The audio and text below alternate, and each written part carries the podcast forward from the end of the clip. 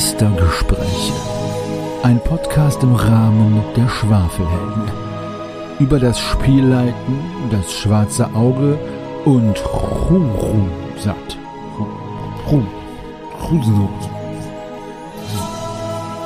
Nahkampf. Heute Player Empowerment. Der erste Teil.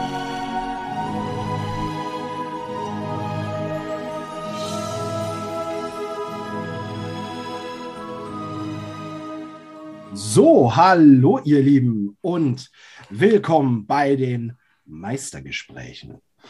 Und ich mache das hier natürlich nicht allein.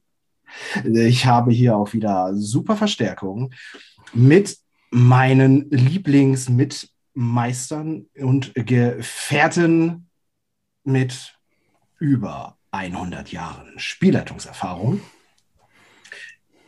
Und da hätten wir an erster Stelle den Daniel. Hallo Daniel. Hallo zusammen, Fex zum Gruße. Und wir hätten hier den Lars. Moin. Und wir haben hier den Magnus. Moin.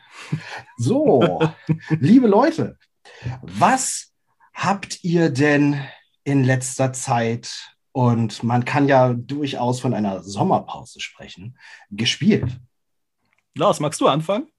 Ja, also ich habe diesmal im Angebot ähm, endlich wieder in Präsenz das gute alte DSA 3.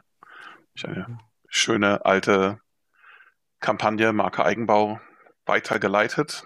Ähm, dann, ja, mit ähm, meinem Neffen und meiner Nichte, die sieben und fünf Jahre alt sind, habe ich so nicht Schurke gespielt. Das war auch wieder sehr großartig. Diesmal haben sie sich um den Fluch in einem Vergnügungspark gekümmert.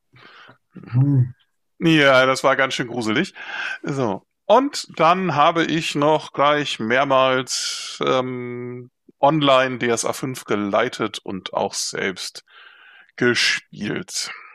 Ja, und du, Daniel? Ah, sorry. Ähm, ich habe gespielt an einem unglaublich verregneten Tag bei unserem Urlaub im Schwarzwald. Da habe ich mit meiner Tochter noch den ähm, dunklen Turm weitergespielt. Den hatten wir ja jetzt vor langer, langer Zeit angefangen und das hat sich etwas hingezogen, weil wir immer wieder mal zwischendurch mal gespielt hatten, dann sehr, sehr lange Pausen drin hatten. Und sie hat das Abenteuer jetzt auch geschafft hey. das Einstiegsabenteuer bei DSA und war unglaublich stolz auf dich, dass sie mit ihrer, äh, auf sich, dass sie mit ihrer Elfe dann ähm, dieses Abenteuer endlich zu Ende gespielt hatte. Und äh, zwischenzeitlich hat auch eine Cyberpunk-Gruppe im Jugendhaus ähm, gestartet. Da hatten wir zwei Sessions und ähm, zu viele Spieler. es, okay. war ein, es war ein unglaublicher Ansturm auf die Gruppe und die bewegt sich gerade so am, am Maximum ihrer Kapazität mit äh, acht Spielern und Spielerinnen. Und jetzt haben wir morgen tatsächlich dann noch die, die äh, ähm, letzte Session von diesem allerersten Einstiegsabenteuer und da bin ich dann auch gespannt, wie das zu Ende gehen wird. Es wird wahrscheinlich sehr chaotisch sehr blutig, sehr explosiv, ja, aber, aber so soll es sein. Ja. Mhm. Ähm, welches Cyberpunk? Ich meine, das gibt es ja in mehreren Versionen. Ne? Mm, ja, wir spielen das ähm, alte Regelwerk aus den Mitte der 90er des Cyberpunk 2020, aber wir spielen das natürlich schon jetzt äh, ein bisschen angepasst. Mhm. Ja, wir, wir, orientieren uns eher am 2077er Computerspiel so ein bisschen, weil das jetzt genau mhm. das ist, was die ähm, Spieler und Spielerinnen da halt eben kennen. Und wir haben es halt so ein bisschen aufgepäppelt, ein bisschen angepasst und sind ein bisschen abgewichen, damit es halt eher so sich am Computerspiel ein bisschen orientiert. Ja, weil das eine ist schon arg outdated. Ja. Ja, krass. Dann bleibt ja noch einer übrig. Magnus. Äh, ja, ja. Ähm, was habe ich gespielt? Boah. Eine ganze Menge. Uh. Und das auch glücklicherweise durchgängig, ohne Unterbrechung, ähm, trotz Gefahr äh, des Sommerlochs oder der dreieinhalbten Welle oder wie auch immer. Ähm, meine, in Anführungsstrichen meine, ähm, DSA Retro Gruppe, ne? DSA 3 Hausregeln in der selbstgeschriebenen Yakiria-Kampagne, ähm, wo ich als Spielleiter teilgenommen habe und den uralten Klassiker äh, Das Geheimnis der Zyklopen von einem Solo-Abenteuer in eine Gruppenabenteuerkampagne umgeschrieben habe. Äh, unter anderem eingeflochtene Abenteuer äh, wie Silvanas Befreiung oder mir spontan kommende Szenarien durch anderweitige Unterhaltungen, Unterhaltungsmedien oder so, die ich da so einflechte. Ähm, dann hatte ich das unheimliche Glück, dass ich relativ spontan teilnehmen konnte an einer Pathfinder-Runde, die sehr lustig war. Das war im Stargate-Universum und ich hatte eine unheimlich nervigen Charakter und das hat so einen Spaß gemacht. Ich habe dann echt überlegt, wie häufig mich in DSA-Podcasts negativ oder ablehnend gegenüber Schelm-Charakteren äußere und dann doch selber äh, einen ziemlichen Schelm dargestellt habe, als ich die Gelegenheit dazu hatte. Ja, dann ist nicht zu vergessen, eine den äh, Freundinnen und Freunden dieses Podcasts äh, wahrscheinlich nicht gänzlich unbekannten DSA 5-Runde, geleitet von einem unserer Mitstreiter hier, dem guten Lars, der ähm, mich einmal entführt hat in den Nordwesten Aventuriens und einmal, äh, wo wir hier in der Meisterrunde äh, weitergespielt haben an unserem DSA 5 Einsteiger-Kampagnen-Abenteuer, das leider durch technische Schwierigkeiten dann ein wenig äh, ins Holpern kam. Ja, und was habe ich noch gespielt? Ich habe mit meinem Sohn weitergespielt, mit meiner Frau, die, ja, ihre Solo-Charakterin, die Zwergenkriegerin, ist leider im Wirtshaus zum Schwarzen Keiler geblieben. Ja, müssen wir gucken, ob wir da nochmal eine, äh, eine extra Runde machen. Ja, also es war eine Menge, es war aber auch eine lange, lange, lange Pause. Wie lange Pause? Das klingt nicht nach Sommerloch nach der Menge, was du gespielt hast. Krass. Hm. Tja. Ja. Und jetzt haben wir, jetzt haben wir noch eine Sache, gell? Wo ist denn der Handy? Ja, richtig, richtig. Heute das Thema Player Empowerment. Aber als aller, allererste Frage, wo ist Meister Henny? Ja, genau. Wo ist denn der Henny? Tja. Oh je. oh je. Ich sehe ihn auch nicht. Tja. Wer will aufklären, was mit dem Henny ist? Oder wollen wir an dieser Stelle geschickt eine Kunstpause lassen, damit Henny das selber äußert? ich ja. weiß es nicht. Ja, aber wir können ja, ich glaube, wir können ja so viel verraten, dass er heute aus familiären Gründen ein bisschen verhindert ist. Nichts Ernstes, aber ja, er ist einfach verhindert. Vielleicht, vielleicht äh, schneidet er sich ja selber noch rein mit einer kleinen Erklärung. Lassen wir uns überraschen. Genau, ich erdreiste mal akute Infantitis anzunehmen. ja, genau. Und Bilbo und Smaug spielen eine Rolle dabei. Das stimmt. Mhm. Also. Ziemlich abenteuerlich. So schlimm kann es nicht sein. Ja, genau. Nein. Es ist, es ist anders. Es ist wirklich anders. Es ist wirklich ungewohnt und ich persönlich hoffe auch, dass das hier nicht zur, zum Standard wird. Ohne Henny ist. Ohne Henny. Und nö. okay.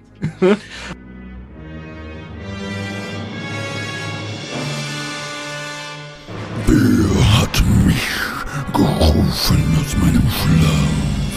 Ich hab doch gerade Pumuckl gehört. Entschuldigung. Kleine Erkältung. Ja, an dieser Stelle einmal meine Möglichkeit, wie gewünscht von meinen Co-Meistern, ähm, einmal kurz ein Statement dazu, warum ich in dieser Folge nicht da bin. Ja, kurz und knapp, meine Kinder äh, wollten nicht schlafen und haben sich entschlossen, dass es schöner ist, lieber mit mir, Bilbo und Smaug zu spielen. Immerhin, anstatt diesen Podcast aufzunehmen. Darum mussten meine Meister an dieser Stelle ähm, einmal die Folge ohne mich machen. Ich hoffe, es gefällt euch trotzdem. Ich bin mir sicher, ich habe die Folge jetzt auch gehört und fand sie sehr amüsant. Und ich hätte natürlich sehr gerne meinen Meistersenf zu diesem Thema dazugegeben, aber ähm, naja, an anderer Stelle wird es sicherlich möglich sein. Also viel Spaß an dieser Stelle. Schöne Grüße von Meister Henny bei dieser Folge der Schwafelmeister. Ohne mich, ich bin bei der übernächsten Folge der Meistergespräche dann wieder dabei. Aber es passt ja irgendwie wunderbar zum, äh, zum Thema, was wir jetzt äh, vorhaben, finde ich, weil was ist denn, wenn du keinen richtigen Spielleiter hast oder wenn du halt keinen richtigen Moderator für hier in diesem Falle hast? Gell? Darum geht es ja heute so ein bisschen um dieses Player Empowerment. Interessante Überleitung. Ich werde trotzdem ein bisschen moderieren, auch wenn du ja. sagst, es ist kein richtiger Moderator. Ja. Alles gut. ähm, ich fliege ähm, wahrscheinlich gleich raus. also, genau, aber das ist genau das Thema heute. Du hast vollkommen recht. Ähm, Player Empowerment. Und du hast es so ein bisschen angeschnitten, ähm, auf die Definition zu gehen, als, ähm, wie war das so schön? Zuständig für Recherchen und Archiv. ja, ähm, hast oh du dich ein bisschen da ich mich was, Ja, da habe ich mich auf was eingelassen. ähm, ich da sind wir jetzt alle sehr gespannt. Ja, also ich habe natürlich ähm, erstmal so die gängigen Einträge im äh, Wiki Aventurica abgegrast und auch bei anderen ähm, Rollenspiel-Wikis. Ähm, und äh, ich glaube, das, das Treffendste ist aber dennoch beim Wiki Aventurica. Und die sagen, dass das Player Empowerment, ich, ich zitiere jetzt einfach mal, bezeichnet ein Spielprinzip, bei dem der Spielleiter nicht alleine eine Szene ausgestaltet, sondern auch den Spielern gewisse Erzähl- und Gestaltungsrechte überlässt. Das ist erstmal grundlegend. Dann geht es nachher noch so ein bisschen weiter. In einer Gruppe mit niedrigem Empowerment werden Improvisationen seitens der Spieler, die über die jeweilige Spielfigur hinausgehen, vom Meister grundsätzlich abgelehnt. Mhm, interessant. Der Extremfall ist, dass ein Spieler nicht einmal mehr Macht über die Ausrüstung seines Helden hat. Klammer auf, wenn er keinen Proviant auf dem Heldenbrief stehen hat, dann hat der Held eben auch keinen dabei. Klammer zu. Ja, also es ist schon mal so, so ein Extrem. Jetzt kommen noch zwei kleine Absätze. Ich glaube, dann haben wir es dann haben wir's durch und haben jede Menge Grundlage, um das durchzukauen. In einer Gruppe mit hohem Empowerment werden solche Improvisationen jedoch grundsätzlich vom Meister aufgenommen und ausgestaltet. Der Extremfall ist, dass Rollenspieler selbst NSCs oder Ereignisse erfinden und ausgestalten. So, letzter Absatz. Player Empowerment findet meist in einem geringen Umfang statt, hat aber meist eine nützliche Funktion. Als Beispiel mag gelten, dass ein Spieler etwas Nützliches dazu erfindet, was der Meister einfach vergessen hat. Beispiel, äh, das Gasthaus hat einen Kamin, an dem man sich wärmen kann.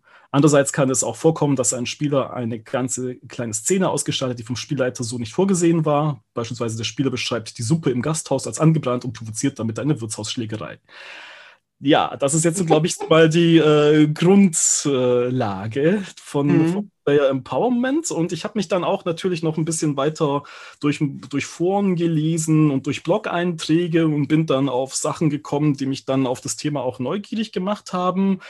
Bei manchen habe ich dann auch so ein bisschen mit, äh, bei manchen Einstiegen sind mir auch die Augenbrauen so ein bisschen hochgegangen. Weil ich das ein bisschen übertrieben fand bei manchen, bei einigen Definitionen und Diskussionen, wo es ausgeartet ist. Aber ich glaube, da kommen wir nachher auch noch zum Sprech, drauf zu sprechen. Und äh, ja, aber ich glaube, das ist mal so die Grundlage, mit der wir jetzt erstmal starten für die heutige Schwafelhelden-Meistergesprächsrunde. Tja. Ja, also danke dir auf jeden Fall. Ähm, ähm, Bob.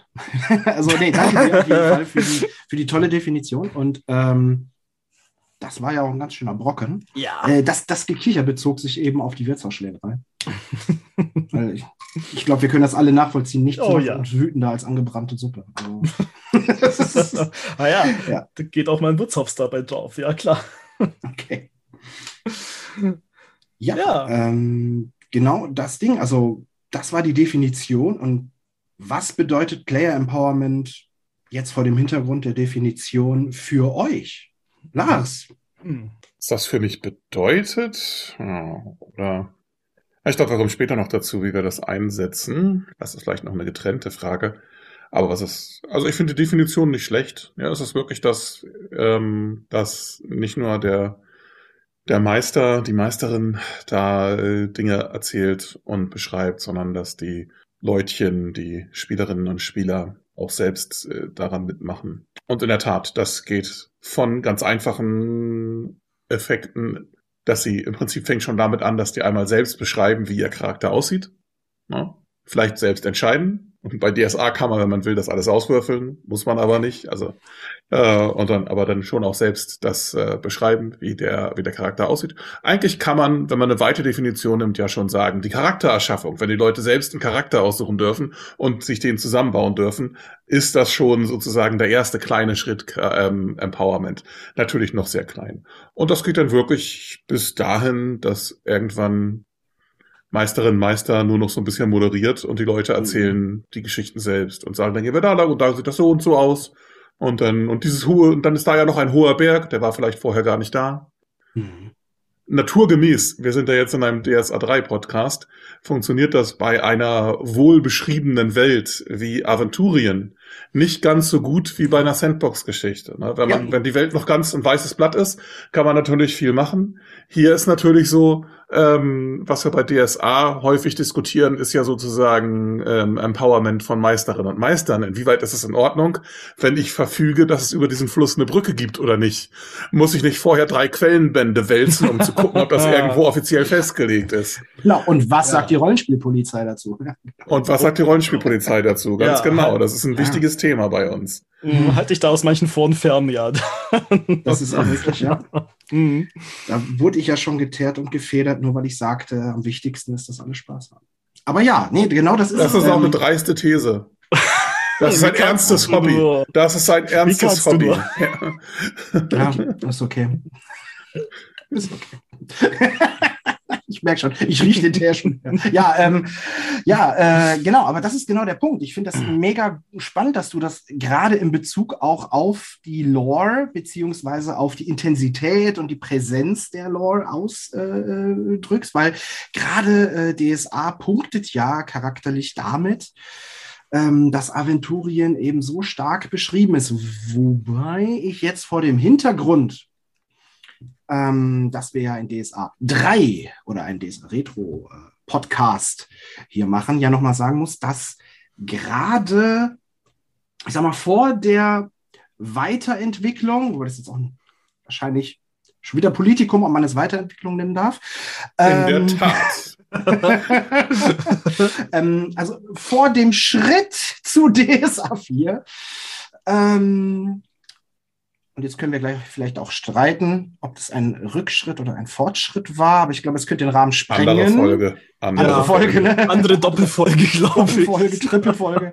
ähm, auf jeden Fall ist gerade bei DSA 3, jetzt komme ich zum Punkt, ja, die Sache diejenige, dass da eine Menge noch offen war wie ich im Positiven und in meiner heilen Welt äh, des kleinen Jungen, der damals mit DSA 3 angefangen hat, behaupte, absichtlich äh, offen gelassen wurde, ähm, damit äh, es durch die eigene Kreativität und durch die Ideen aller Beteiligten am Spieltisch gefüllt werden kann, wie einer der mir sehr liebgewonnenen Autoren das auch jüngst noch einmal sagte, ähm, hat man, danke, ähm, der, äh, das, es ist nie so vorgesehen gewesen, dass man es wie ein dogmatisches Buch nimmt, ne? sondern dass man es ausgestaltet. Und genau da sind wir äh, ja an der Stelle. Also wenn da ein Berg ist und da soll ein Dorf sein, dann, dann, dann ist da ein Dorf. Ist die Frage immer,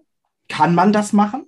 Ist das möglich? Ist das uneingeschränkt möglich? Ist, liegt es an DSA und der Lore? Oder? Hm.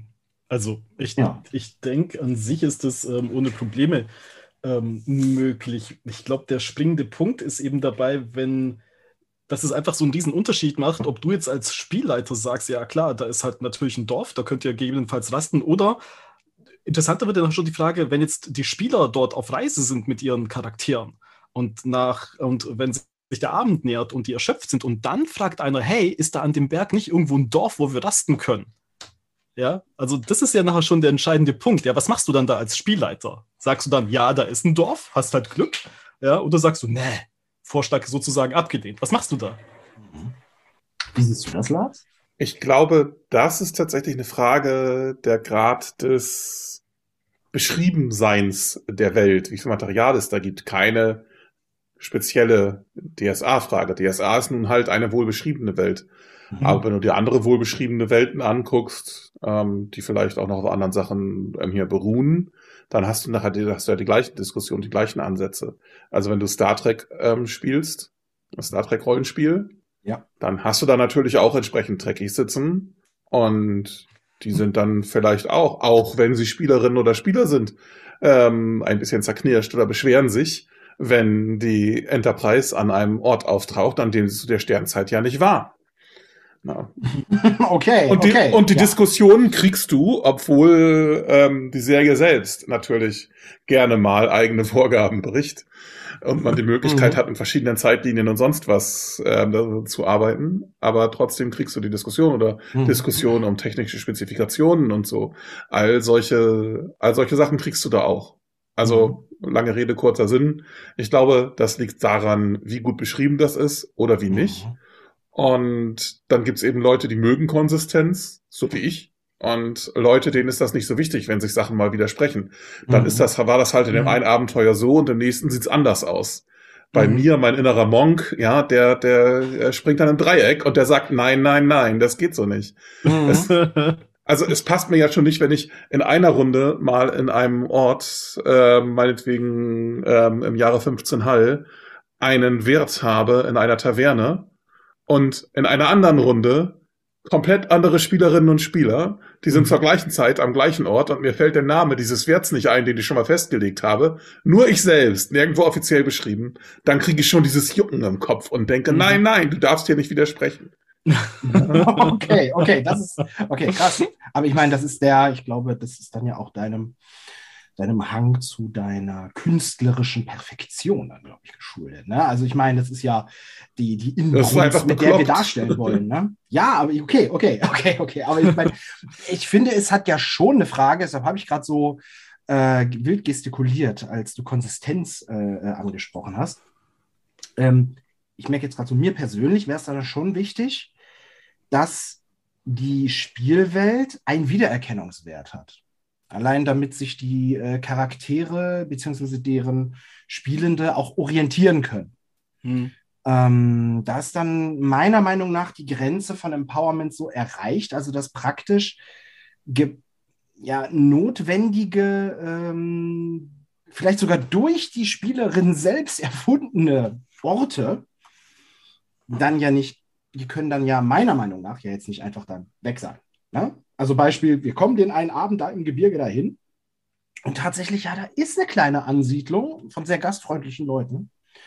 Und dann kommen die eine Woche später dahin und dann äh, kommt in der Gruppe, gibt es da die Idee, dass das eine besonders entlegene Gegend ist, um äh, wild zu jagen, weil sie gerade den Beutel leer haben. Ne? Finde ist dann, da würde ich dann als äh, Spielleitung schon sagen, ähm, ja, das ist die Gegend, äh, in der ihr schon mal gewesen seid. Das ist Dorf XY. Und ähm, da würde ich das dann schon so einflechten wollen, dass ähm, die Welt quasi auch dadurch wächst und dem, sag ich mal, dem Anteil, den die Spielenden selbst eingebracht haben, auch ein bisschen Kohärenz verleihen. So, ne? Auf der anderen Seite finde ich jetzt mal selber, das ist ja eine enorme Herausforderung äh, für die Spielleitung. Wenn man äh, selber einen Plot schreibt oder aber ein kanonisches Abenteuer nimmt, ähm, wobei ich noch nie ein kanonisches Abenteuer eins zu eins so gespielt habe, ähm, dann ähm, stricken ja praktisch die Spielerinnen immer von dem Standpunkt, von dem sie diese die Darstellung, die ja durch uns als Spielleitung dann trans zu ihnen transportiert worden ist, mit dieser Wahrnehmung und diesem Verständnis, äh, spielen sie es dann, spielen sie es dann ja weiter. Also ich finde es ja total genial, äh, dass sie das tun und wenn sie das tun. Und in dem Maße, dass sie die äh, Dialoge gestalten und ihre Selbstbestimmung, ihre Charaktere haben ähm, und das, äh, was sie bei sich tragen, etc., äh, finde ich dann unter Aspekten von, von ähm, bestimmten Spannungsbögen oder bestimmten Ereignissen, die dann auch irgendwann mal geschehen sollen, finde ich das dann natürlich eine enorme Herausforderung. Okay, also unterm, unterm Strich, wenn man sich, wenn ich das jetzt so raushöre, dann geht es ja einmal darum, dass die, dass die Welt also schon konsistent bleiben sollte. Also allein das, was du in den Regelbüchern hast, erst einmal vom Regelbuch zum Spielleiter. Das ist die eine Sache. Mhm. Und dann ist es nachher noch, also der zweite Weg, was ich jetzt rausgehört habe, ist dann vom ähm, Spielleiter zum Spieler. Also wie viel Macht du den Spielern und äh, Spielerinnen dann quasi äh, erlaubst, diese Welt eben mitzugestalten. Und bei dir, äh, oder hätte ich jetzt so eine, so eine Frage, oder gerade an euch beide, wenn es jetzt um dieses Player Empowerment geht, wir hatten ja in dieser Definition diese eine kleine Passage, wenn ich die jetzt noch einmal ganz kurz ähm, schnell zu Rate ziehe, da heißt es ja, ähm, da hieß es ja, wenn auf dem, wenn kein Proviant auf dem Heldenbrief steht, dann hat der Held eben auch keinen dabei.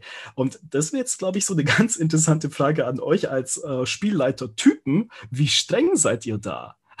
also, es ist dann wirklich so, wenn man dann davon ähm, ausgehen kann, die sind auf einer langen Reise oder auf einer langen Wanderung und haben jetzt das quasi nicht so draufstehen auf ihrem, ähm, auf ihrem Zettel und sagen, ja, aber klar, ich meine, wenn wir da eine Woche unterwegs sind, natürlich packen wir vorher Proviant ein. Oder werdet ihr dann so streng und sagt so, du, ihr verhungert? Also jetzt mal extrem gezeichnet, einfach mal so ein bisschen provo provokativ gefragt wie streng seid ihr da? Oder wo lasst ihr dann halt eben dieses, genau dieses Player Empowerment halt eben zu, dass ihr halt eben sagt, so, ja klar, natürlich hast du Proviant dabei. Ja, oder bei der klassischen Wirtshausschlägerei, ja, natürlich ist da irgendwie ein Kronleuchter in der Nähe, an dem du dich runter wild durch den Raum hangen kannst. Also, wie viel nehmt ihr da auf? Ich glaube, das ist so interessant zu sehen, wie viele Ideen man da von den Spielern aufnimmt, weil es ist ja bei DSA relativ klar mit, mit von der Hierarchie her, Spielleiter, Spieler. Wie streng seid mal, ihr da? Es kommt drauf an. Ähm, ja. Also, wenn das eine lustige Idee ist, die mir gerade auch gefällt und die mir auch plausibel erscheint, ja, da, da drin in meinem Köpfchen muss sozusagen irgendwie jemand überzeugt werden, dass das so überhaupt funktionieren kann, dann bin ich ganz gerne mal dabei. Ähm, wenn das irgend äh, was ist, wo man das nicht wirklich weiß ähm, oder man das hätte vorher klären können, äh, dann bin ich da manchmal auch ein, äh, ein bisschen ungroßzügig, sage ich mal. Also das, was du sagst mit der äh, mit den äh, mit den Proviant, ja, mhm. da hätten sie ja vorher ohne Probleme dran denken können. Sie hätten sich ja ausrüsten können. Wenn mhm. sie das nicht getan haben und dann sagen sie das unterwegs, ähm, dann nehmen sie sozusagen, machen sie ex post die Entscheidung, wie viel sie eigentlich brauchen Mhm. Und was ah. da jetzt gerade nützlich ist, dann ziehen sie sozusagen einen, auch noch einen Vorteil daraus. Mhm. Das lasse ich manchmal noch durchgehen, gerade wenn ich sage, ja, okay, in der Situation ist jetzt nicht wichtig oder ist es klar, ja, das habt ihr wohl wirklich gemacht oder so. Aber wenn es dann irgendwann übertrieben wird und ähm, manche Leute versuchen das dann vielleicht sogar ähm, also gerade wenn das irgendwie so ist, auf dem, äh, wo man Leute irgendwie frisch irgendwo zusammengeangelt hat, online oder sonst irgendwas und die nicht weiter kennt und da so spielt und die eingeben sich da Mühe und, und machen das vor, was sie da haben und die anderen versuchen dann unterwegs das quasi noch nachzuverhandeln, aber ich habe doch diesen und jenen Vorteil noch und das mhm. und jenes habe ich noch dabei. Dann, nö, dann geht mir das ein bisschen gegen Strich. Mhm. Und wenn mir das gegen Strich geht, dann sage ich auch mal nö. dann was mit Player Empowerment? naja, ja. ich finde, das ist unheimlich Klar. abhängig vom Thema. Mhm. Also vom, vom vielleicht auch subtilen Thema, das ich geplant habe für den Abend oder für das Setting oder für, die, für das Szenario, das gerade Teil des Abenteuers ist. Mhm. Ähm, wo wir jetzt gerade hier bei Retro, im Retro-Podcast sind, Beispiel. Es gibt diese wunderbare Orkland-Trilogie. Mhm. Diese wunderbare Orkland-Trilogie, die ja praktisch äh, ein Survival-Setting ist, da fände ich es arg unpassend, wenn, also zum einen fände ich es arg unpassend, wenn das Thema Proviant nicht notwendigerweise behandelt würde. Ja, also dass sich wirklich aktiv damit auseinandergesetzt werden muss, wie kriegen wir was zu essen? Wie kriegen wir was zu trinken? Wo können wir schlafen? Was machen wir gegen diese Orklandbremsen? Wo können wir bleiben, ohne dass der dreiköpfige Drache uns, oh sorry für den Spoiler, uns. Äh, äh, oh Mann, das wollte ich noch spielen. Oh Mensch, alles umsonst jetzt. das geht jetzt nicht mehr. Das geht jetzt nicht mehr.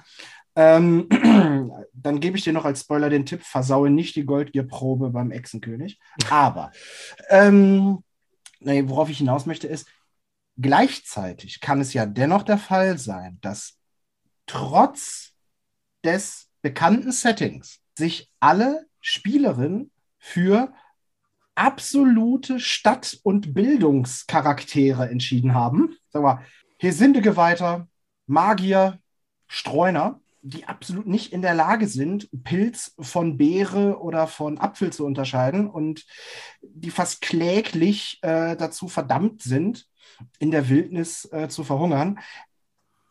mhm. dann würde ich das berücksichtigen. Dann würde ich mhm. das selbstverständlich berücksichtigen und nicht so eins zu eins simulatorisch rangehen. Aber ich kann eben den Standpunkt von Lars absolut nachvollziehen, dass es nicht, sag ich mal, einfach nur die praktische Lösung sein soll, nach dem Motto, oh, wir haben hier ein Problem. Ah, dann habe ich jetzt hier die Lösung, weil ich mhm. mir das selber ausdenken und mir dazu dichte. Das würde ich als Spielleiter dann der Spannung wegen oder, oder Rätseln oder, oder technischen Kniffen wegen, würde ich das jetzt nicht zulassen. Ich meine, jetzt das klassische Ding ist, wir stehen vor einer Tür, die ist abgeschlossen, haben wir nicht mit gerechnet. Ja, dann habe ich den Schlüssel im Rucksack. Nee. das das, das wäre mir ja. zu billig. Ne? Okay, klar. Das wäre aber für mich auch kein Aspekt von Player Empowerment, sondern äh, von äh, einfach einer unspannenden, äh, fast, fast wie Cheaten um dann noch einmal einzusetzen, ich habe jetzt rausgehört bei euch beiden, da hört bei euch im Prinzip das Player Empowerment auf, wenn es also um diese spielkritischen Momente geht, wo dann eventuell die Lösung zu einfach sein kann, die Spannung kaputt geht oder dadurch vielleicht sogar auch dann der Plot gesprengt werden könnte. Richtig? Habe ich so raus, rausgehört. So ein bisschen. Also es setzt ja voraus, dass ich von der Spielleitung her mir zur Aufgabe gemacht habe, mit diesem Konzept heranzugehen Mhm. Was man jetzt in Frage stellen könnte, dass das ja von vornherein eigentlich eine Situation ist, die Player Empowerment in diesem Sinne ausschließt. Mhm. Ist unter dem, also das würde ja dann, äh, würde ich mich dann eher so in dem eher klassischeren mit, mit Low Empowerment Bereich dann wahrscheinlich eher einordnen, dass die Spielleitung den Spannungsbogen praktisch gewissermaßen ein bisschen vorplant, was glaube ich auch ähm, in den alten Publikationen noch viel Kritik erfahren hat. Mhm. Ähm, wobei, nö, das muss ich nicht revidieren. Nö, nö, genau. Also, dass das äh, dann eher im Low-Bereich angesetzt ist, dass die Spielleitung praktisch die Geschichte vorplant. Mhm. Ähm, und dann ähm, das, was diesem ganzen klassischen DSA-Stories von erzählter Geschichte ähnelt, dass äh, es praktisch auf ein Ziel hingeht, etc. pp. Mhm. Wobei ich sehe mich nicht in der Tradition der Kiesowschen Gängelei. um den roten Faden mal wieder aufzunehmen. Ja, um da mal den Bogen zurückzubekommen, ja. Mhm. Mhm. Wir hatten ja, wir hatten ja ursprünglich ja diesen, diesen ähm, Hintergrund mit diesem Player Empowerment, ob wir diese Geschichte auch noch ganz kurz erzählen sollten. Wir wollten ja eigentlich so eine Kummerkastenfolge haben mhm. und haben ja dann äh, haben ja dann einen Aufruf gestartet. Das, äh, und wir hatten ja eigentlich gedacht, es geht dann eher so um ähm, Probleme innerhalb der Gruppe, vielleicht irgendwelche Reibereien, wo wir äh, Ratschläge geben könnten. Und dann kam ja tatsächlich jemand auf äh, Twitter, war es, glaube ich, damals, der dann ähm, gemeint hat, es, es, sei so schade, dass ähm, DSA kein Player Empowerment erlauben würde. Und da habe ich mich jetzt am, ganz am Anfang gefragt, ähm, will ich das als Spielleiter überhaupt? Also, ähm, weil ich meine, wir drei, wir sind ja klassische Spielleiter. Ja, in manchen Foren habe ich ja auch gelesen, dass dieses, dass diese Art von ähm, Rollenspiel auch so ähm, altmodisch bezeichnet wird, weil man da dieses typische Hierarchiegefälle halt eben hat. Und ähm, ich weiß nicht, wie ist, wie ist es denn bei euch? Also würdet ihr denn das tatsächlich wollen? Also noch mehr Player Empowerment? Also auch, dass die ähm, Spieler dann tatsächlich auch auf den Plot eingreifen, zugreifen können, Plot ändern können, einen NPC in einer Szene dazu erfinden können? Ja, einen Plot verändern, das tun sie ja die ganze Zeit. Also das Aha. liegt ja nun im Genmaterial, dass die irgendwie den Plot verändern und sabotieren, was auch immer.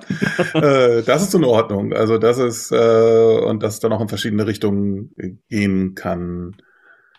NPCs erfinden und so. Also da gibt's ja sehr interessante, das ist nochmal ein ganz anderes Thema, aber ganz interessante Konzepte, was es gibt, wo die Leute auch vorher was festlegen, was es an äh, NPCs geben soll und so. Das finde ich interessant. Ich finde aber, das passt nicht so gut zu DSA und Aventurien, eben weil es so gut beschrieben ist, ja, weil es so, weil es da viel Material gibt. Was man aber, ich würde nicht sagen, dass es da kein Player Empowerment gibt. Es gibt kein, kein Weltveränderndes vielleicht. Und ich mag es tatsächlich als Meister auch nicht so, wenn die dann sagen, ja, aber da ist doch jetzt noch irgendwie ein Krieger so und so, der da ist. Mhm. die, die äh, äh, vorschlagstechnisch mag es gehen, wenn die sagen, hey, ich suche da was in der äh, in der Gegend und da gibt's doch wahrscheinlich einen Lehrmeister für das und das oder gibt's da mhm. vielleicht einen. Dann sage, wenn ich das dann plausibel finde, sage ich ja, du findest da wirklich einen. Ne, da, das mhm. schon. Mhm. Aber das muss dann irgendwie noch einmal durch den Filter. Mhm. Was ich aber sonst ganz gerne, ganz gerne mache, ist in bestimmten Situationen, wenn die was machen, lasse ich sie ja sowieso selbst beschreiben, was sie das machen, aber eben auch äh, wenn das eine größere Aktion ist. Dann sage ich nicht, ja, deine Lesen- und Schreibenprobe ist gelungen, du schreibst jetzt da das und das auf. Dann dürfen die schon selber sagen, was sie aufschreiben, dürfen selber sagen, wie sie es machen, wie das aussieht ähm, und dürfen auch im Kampf, wenn dann da was eine Probe besonders gut gelungen ist, irgendwie ein kritischer Treffer oder so, dann sage ich, hey, ja, und ähm, gut, du, du schaffst jetzt mit diesem Hieb zu töten, möchtest du das selbst beschreiben? Und manche sagen ja. dann, nee, du bist gerade ganz gut dabei, mach mal selber. Und andere finden das toll und sagen dann, oh ja, und ich hebe, ähm, ich treibe ihm mein Schwert durch die Kehle bis zum Heft. Oder ähm, ne, das, das mhm. würde ich dann bei denen lassen. Oder manchmal, was ich auch ganz lustig finde, so mache ich so ein, so ein leichtes regeltechnisches Empowerment oder wie auch immer man das nennen will. Ich mache mhm. gerne mal Folgendes. Äh, wenn ich finde, dass in einer bestimmten Situation verschiedene Proben passen, um das, äh, um das zu klären, je nachdem, wie die Leute das machen. Die machen dann schon so erste Ansätze, ja, ich will das in die und die Richtung machen. Und dann sage ich, gut, soweit du das bis jetzt geschrieben hast, da würde für mich jetzt ähm, passen, meinetwegen, du könntest das über Lügen regeln, du könntest das auch über Betören regeln. Was gefällt dir besser? Und dann dürfen die sich selbst entscheiden, welche Probe sie denn da quasi machen sollen, welche sie für sie in die Situation besser passt. Sollen dann bitte auch nochmal beschreiben, was genau sie machen, ja, welche Lüge sie dann jetzt erzählen oder wie sie da jemanden bezirzen und machen dann die Probe auf das entsprechende Talent. Da entscheide ich, da, da gebe ich dann nicht vor, du musst das jetzt mit Lügen oder Betören machen, das könnt ihr dann auch selbst entscheiden. Ja, ich ähm, habe das jetzt, oh Gott, mir fällt da gerade so viel zu ein. Ähm, ich muss es mal strukturieren. cool. Ja, super. Ähm, einmal, ich muss Lass sagen, uns finde, ja, genau, genau. Also erster Punkt ist, ich fand es einmal lustig, ich habe es bei den Schwafelhelden selber gehört. Und zwar hatte Greifax, glaube ich, in einer ziemlich frühen Folge vom Schiff der verlorenen Seelen ähm, da hat Henny ihn ja auch vollkommen ähm, gewähren lassen. Da hat Greifax eingeführt, dass es in, in Aventurien auf den Schiffen Kanonen gibt.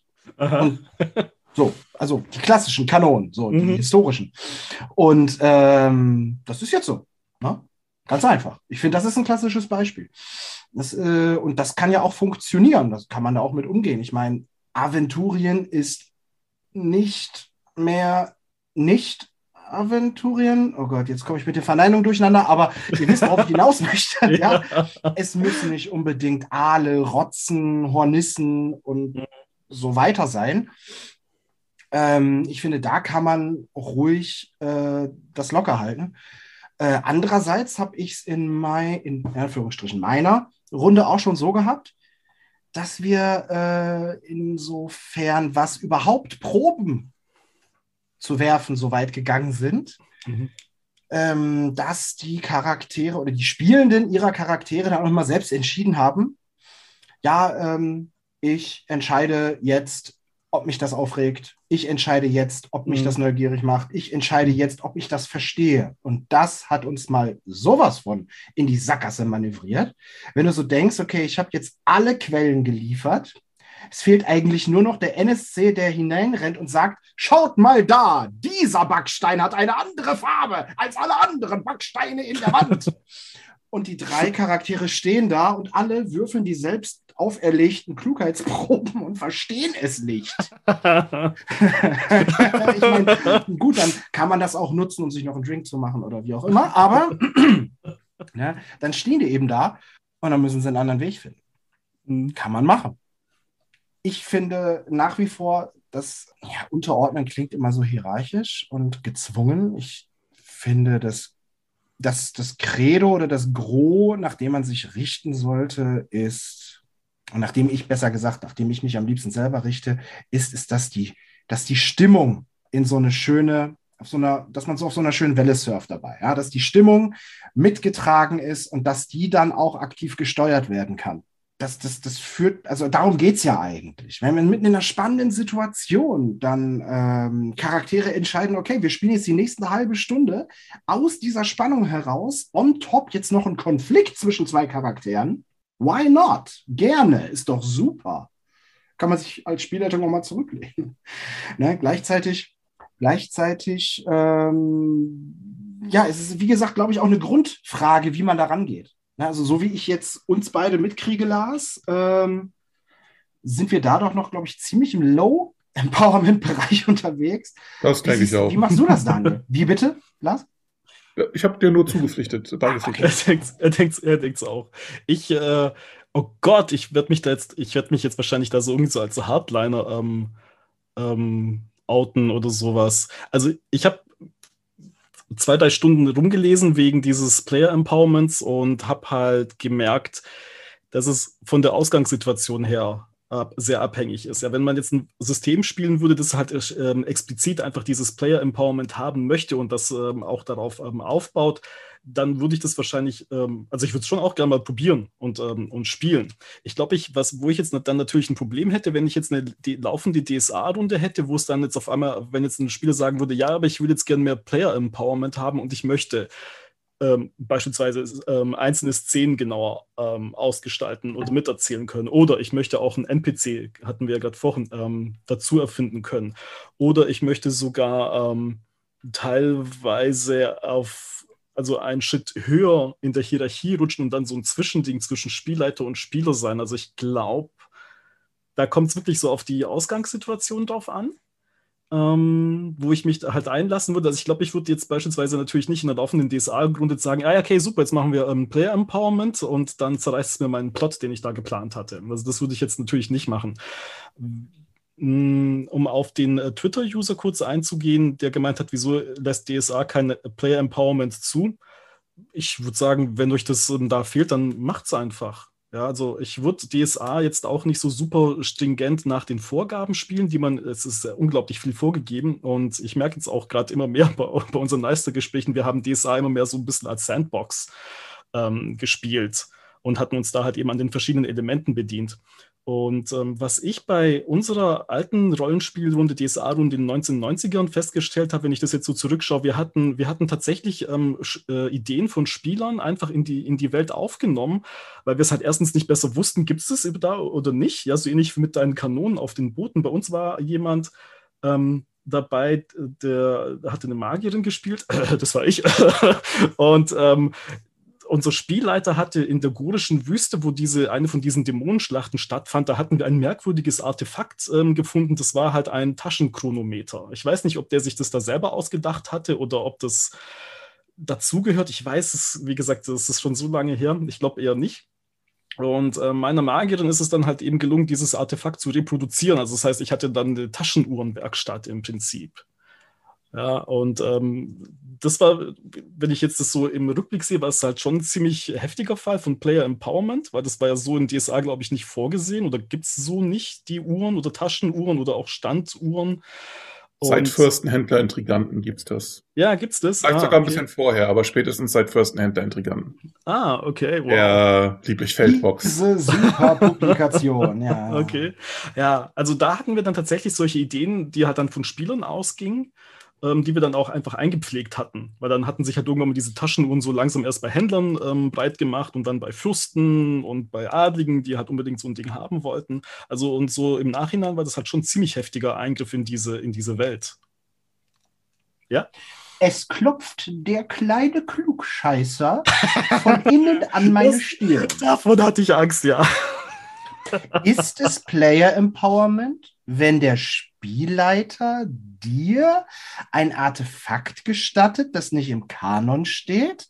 Oder wäre es nicht mehr Player Empowerment, wenn du beim Looten einer Kiste bestimmst, dass das Artefakt, das du dir ausgedacht hast, da drin ist. Also verstehst du, wie ich das meine? Ich meine, das mhm. ist, ist, es nicht, also hat es was mit Player Empowerment zu tun, wenn der Spielleiter die Entscheidung trifft, was gelootet wird? Ist das Empowerment?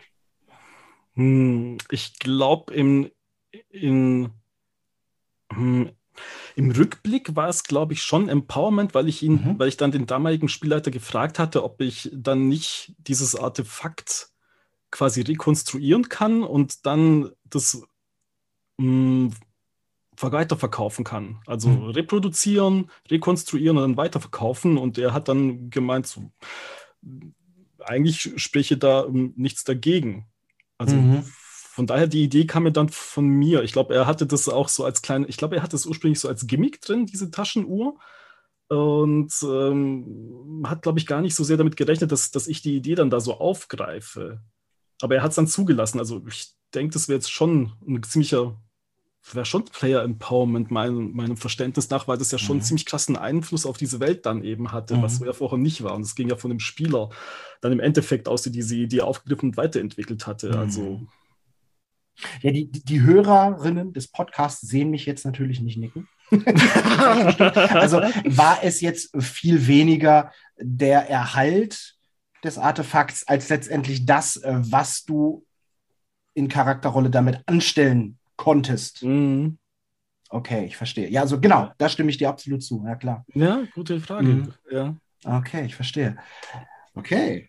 Seht ihr denn Empowerment als modernen Gegensatz zu dem typischen DSA-Railroading oder der Kiesowschen Gängelei oder ähm, ist es nicht unbedingt ein Gegensatz? Hm. Da müsste ich mal grübeln. Ich weiß nicht, Lars, magst du zuerst? hm. Was heißt Gegensatz? Also ich würde auch so einer Bezahl so einem Begriff wie Kiesoscher Gängelei nicht zustimmen. Also das ist, ich weiß auch nicht, der ist in den letzten Jahren, glaube ich, irgendwie aufgekommen, dass man meinte, das sei irgendwie so, so gewesen, als sei die Vorgabe gewesen, stimmt ja nicht. Schon bei DSA 1 findet man diesen Absatz äh, im Regelwerk, der sich in verschiedenen ähm, in verschiedenen Formulierungen durch jede Edition durchfühlt, äh, durch äh, äh, durchzieht, dass man, äh, dass man das bitte so machen soll, wie es einem Spaß bringt und gerne alles anpassen darf. Ja, das findet man da schon. Insofern natürlich ist die Sache so, dass am Anfang, so wie die Abenteuer geschrieben sind, wirkt das alles noch sehr gerailroadet. Aber das liegt auch daran, man zum Beispiel, man hat mehr Szenen gespielt. Ja, da ist dann, da wird dir das, was du tust und was passiert, wird dir einfach in einem Text vorgelesen und du hast da vielleicht mal zwei Minuten was zu tun. Ja, da kommst du in so ein Wirtshaus und dann kommt dann Graf und du sprichst den falschen Gruß oder sprichst den Gruß falsch aus und dann landest du halt im Keller und im Keller der Taverne ist halt ein Dungeon. So, fertig. und dann, äh, und dann ist ja eigentlich erst der Abenteuerstart. Und, und dann kannst du, kannst du da gucken. So ist das halt. Aber das kommt ja auch her von solchen, äh, von solchen Szenen. Das kommt her von, von so Tabletop-Simulationen. Ne? Das kommt her von irgendwelchen Sachen, wo man dann durch so wirklich Dungeon Crawler gemacht hat, da so durchgezogen ist äh, und durch manchmal durch ein, auf einem Spielbrett vielleicht sogar ähm, und da seine Proben gemacht hat. Und es kommt her von so Abenteuerbüchern wo das Buch fertig geschrieben ist und man nur aus, ähm, aussuchen kann, auf welchen Pfad man weitergeht, welches der nächste Abschnitt, ja. den ich lese. Ja, an die Solo Und es kommt eigentlich her, ähm, erstmal sowas, naja, ich meine, bei Tolkien ist alles brutalst möglich vorgegeben. Wenn ich den Herrn der Ringe lese, was kann ich da ändern? Da kann ich gar nichts ändern, ja. Das ist einfach ein Buch, das ich lese und da habe ich keinen Anteil. Und insofern, klar, ist das dann eine, ist das irgendwie eine Entwicklung, dass man da das ein bisschen mehr aufweicht, aber äh, aufweicht in Anführungsstrichen, mehr machen kann. Aber ich würde dann so der Gängelei nicht zustimmen. Mhm. Und ich würde auch nicht sagen, dass es auf jeden Fall das Bessere ist. Ich finde das, äh, ich finde das interessant und bringt an manchen Stellen bringt das Spaß mag ein reines Sandbox-System mit einem super ähm, Player-Empowerment, wo man als Spielleiter dann nur sehr wenig festlegt, finde ich auch interessant. Kann man da gute Sachen, äh, gute Sachen vorstellen. Nach meiner Erfahrung, nach meiner ganz persönlichen Erfahrung, die sich an der Stelle ähm, in Grenzen hält, also im Vergleich zu DSA ist die eigentlich fast gar nicht vorhanden, ähm, verläuft sich das aber irgendwann. Man macht dann da was und baut sich da was auf und so, aber irgendwann, wenn nicht da ein paar Leute dabei sind, die wirklich sehr viel Zeit dann auch investieren und gucken, da was Neues zu erfinden und zu machen, dann, dann verläuft sich das irgendwie. Na, und man hat dann irgendwann in dem Sinne nichts Neues mehr zu entdecken. Mhm. Da und da bin ich dann bei meinem geliebten alten Aventurien, wo es immer unglaublich viel zu entdecken gibt. Ja. Mhm. Und wo dann halt so Player Empowerment dann ja gerne so im Kleinen. Also ich würde nicht sagen, dass der richtige Weg ist, um es äh, mal zusammenzubinden, ähm, dass das völlig unverbindlich ist, dass da die Wüste Kom äh, trocken und heiß ist. Hm. Das finde ich nicht völlig, und das finde ich nicht völlig unverbindlich. Das würde ich nicht ohne weiteres ändern wollen. Das müsste schon was, schon was Gewaltiges passieren im, im Metaplot. Und wahrscheinlich würde ich alter Knochen dann sagen, so wie bei der G7 schon, nee, die Veränderung passt mir nicht, das ist doch alles Teufelszeug. ja, sehe ich auch. Ja. Stimme ich voll Teufel zu. immer so negativ gesehen wird. Ja, lassen wir das.